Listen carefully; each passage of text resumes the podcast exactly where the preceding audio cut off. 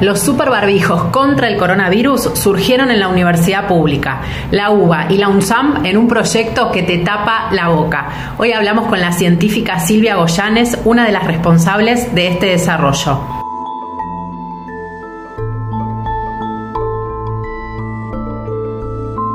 Estoy comunicada con la doctora Silvia Goyanes, profesora, ella es parte del Departamento de Física de la Facultad de Ciencias Exactas y Naturales es investigadora del CONICET y también es parte del Instituto de Física de Buenos Aires. Silvia, gracias por este rato y por esta comunicación.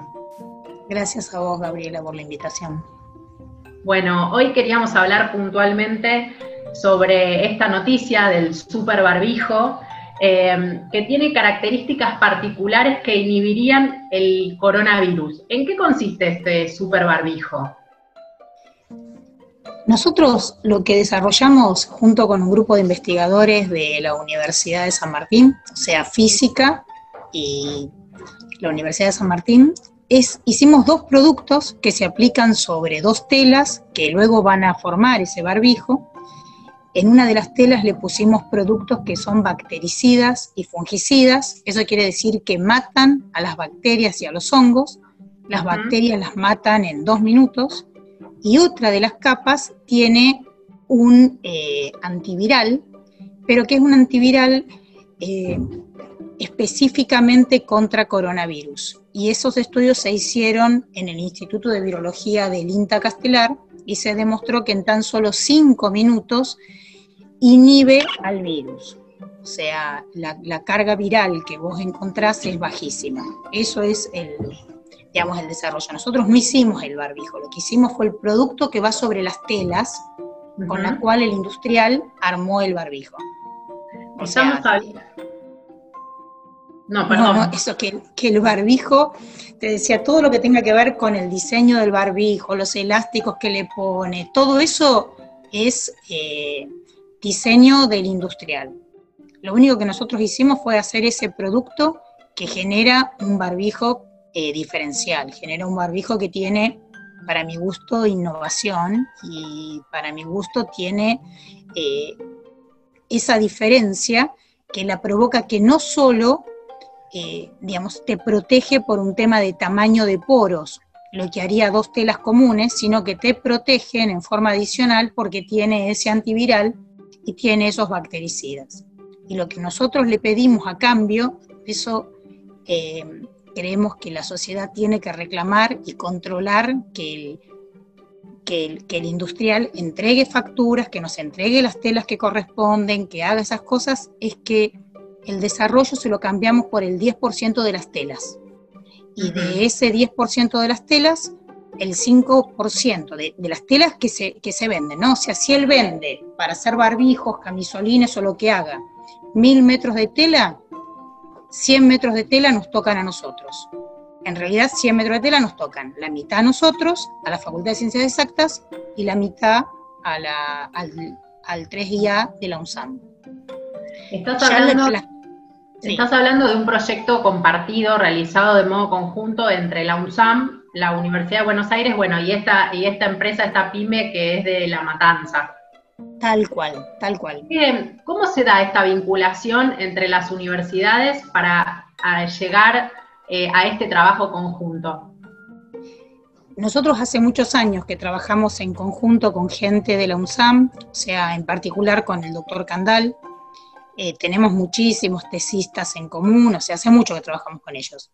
Y la gente esta de la PyME en realidad se contacta con otra investigadora que se jubiló y esta otra investigadora me pasa a mí el número de teléfono del industrial de la pyme. Yo lo llamo y le ofrezco hacer el desarrollo que él estaba buscando, que era un desarrollo bactericida. Y en realidad ahí le digo, ¿por qué no apostas más y vas hacia un desarrollo que tenga bactericida, el, antiviral, que tenga todo? Bueno, el industrial nos dice que sí, eh, se firma el acuerdo con el CONICET, con Exactas y con el 3IA de la UNSAM, y ahí ya largamos a, producir el desarrollo.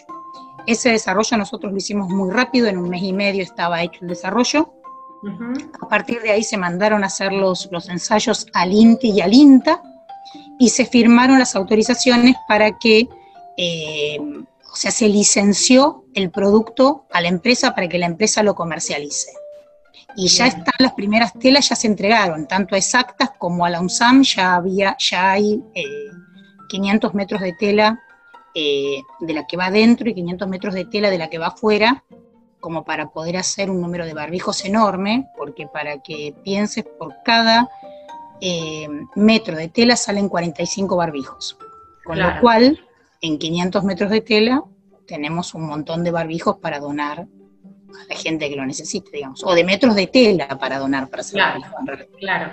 Pensando en estas características, eh, si comparamos eh, un tapabocas común que podemos usar cualquiera, hecho con la doble tela y lo que estamos usando la mayor cantidad de personas hoy para salir a la calle, y este tipo de barbijos que además eh, son accesibles y están a la venta. ¿Cuál es la diferencia, por ejemplo, de horas en las que uno está cubierto? Si se pueden lavar o no, se pueden reutilizar, cuánto tiempo duran, cómo es el, en el momento del uso.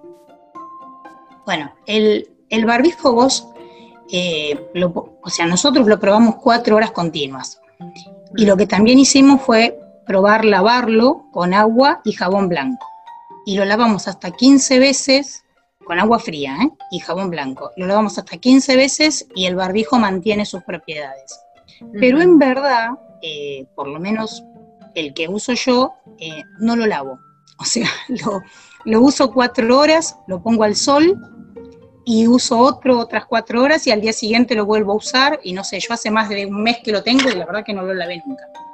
Y, en su momento por ahí cuando este, quise, porque me, pareció que estaba bueno, le tiré un poco de alcohol, pero, viste, el alcohol en aerosol, pero en verdad eh, no hacía falta. O sea, yo no lo lavé nunca. Lo sí, sí me lo saco a las cuatro horas, lo pongo al sol, lo vuelvo a poner.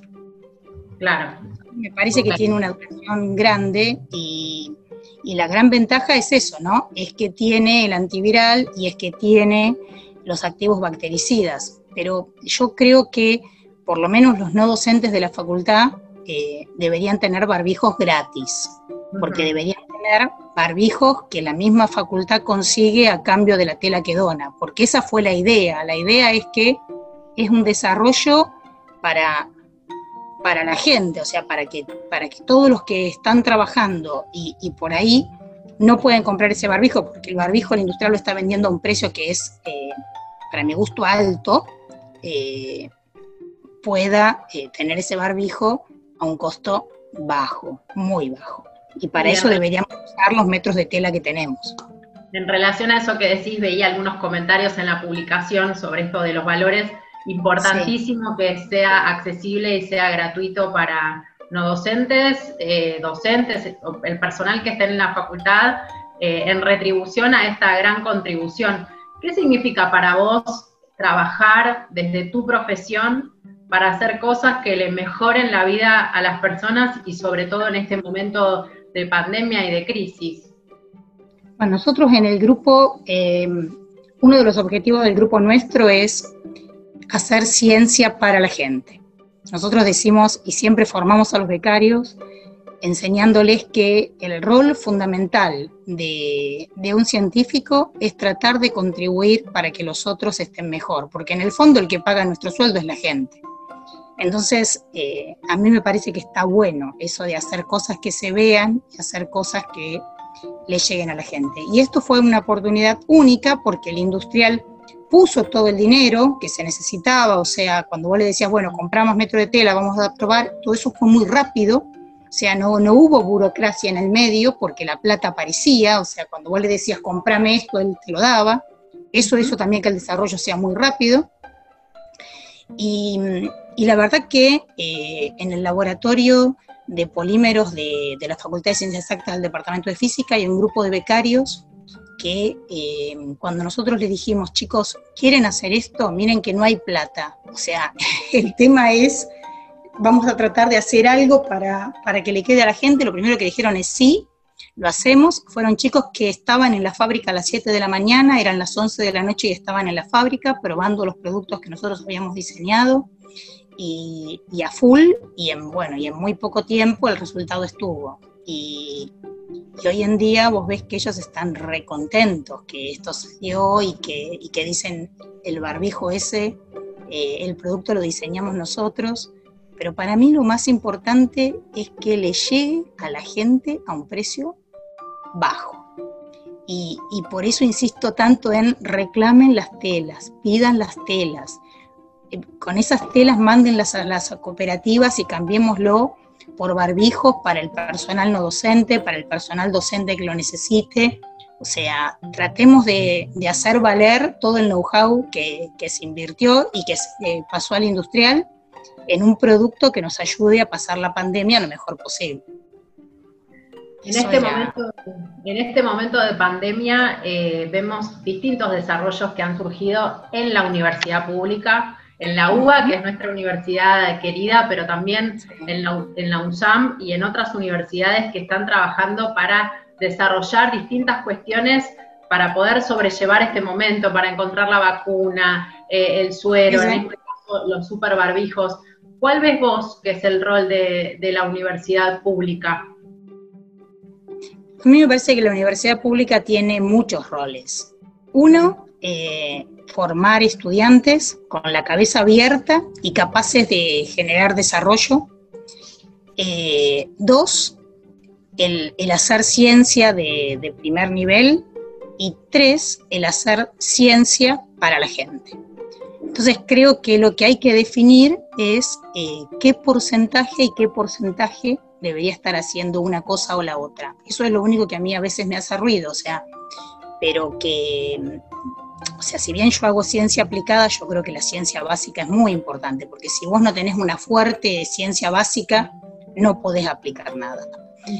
Pero, eh, y también creo que el rol de la universidad fundamental es formar recursos humanos, pero recursos humanos que no se queden el 100% en el sistema, recursos humanos que sean capaces de generar microemprendimientos, recursos humanos que sean capaces de ir a la empresa, recursos humanos con la cabeza abierta para generar tecnología. O sea, creo que eso es eh, el rol fundamental que, tiene la UBA y que poco a poco eh, parece como que estamos yendo hacia eso y cada vez está viendo más que los chicos quieren poner empresas, que los chicos quieren hacer eh, emprendimientos, que, ven con buenos ojos irse a trabajar a una empresa. Y eso a mí me parece positivo, o sea, como que el destino final no es solamente eh, la investigación, o sea, o, la investigación, pero en una empresa a veces. me parece que hay que empezar a generar eso, que, que ya se empezó a generar, no que ya hay. De hecho, mis tesistas un montón están en empresas. Silvia, te agradezco mucho esta comunicación, toda esta explicación y también eh, aprovecho para agradecerle a Andrea Peralta, que fue quien eh, nos hizo este vínculo para poder charlar un rato y explicarnos sobre estos super barbijos. Eh, y espero que estemos en contacto pronto para conocer seguro otro desarrollo de, de las áreas donde trabajas. Bueno, muchas gracias por la nota y reclamen los barbijos. muchas gracias. Esta fue una producción de la Secretaría de Prensa de Apuba.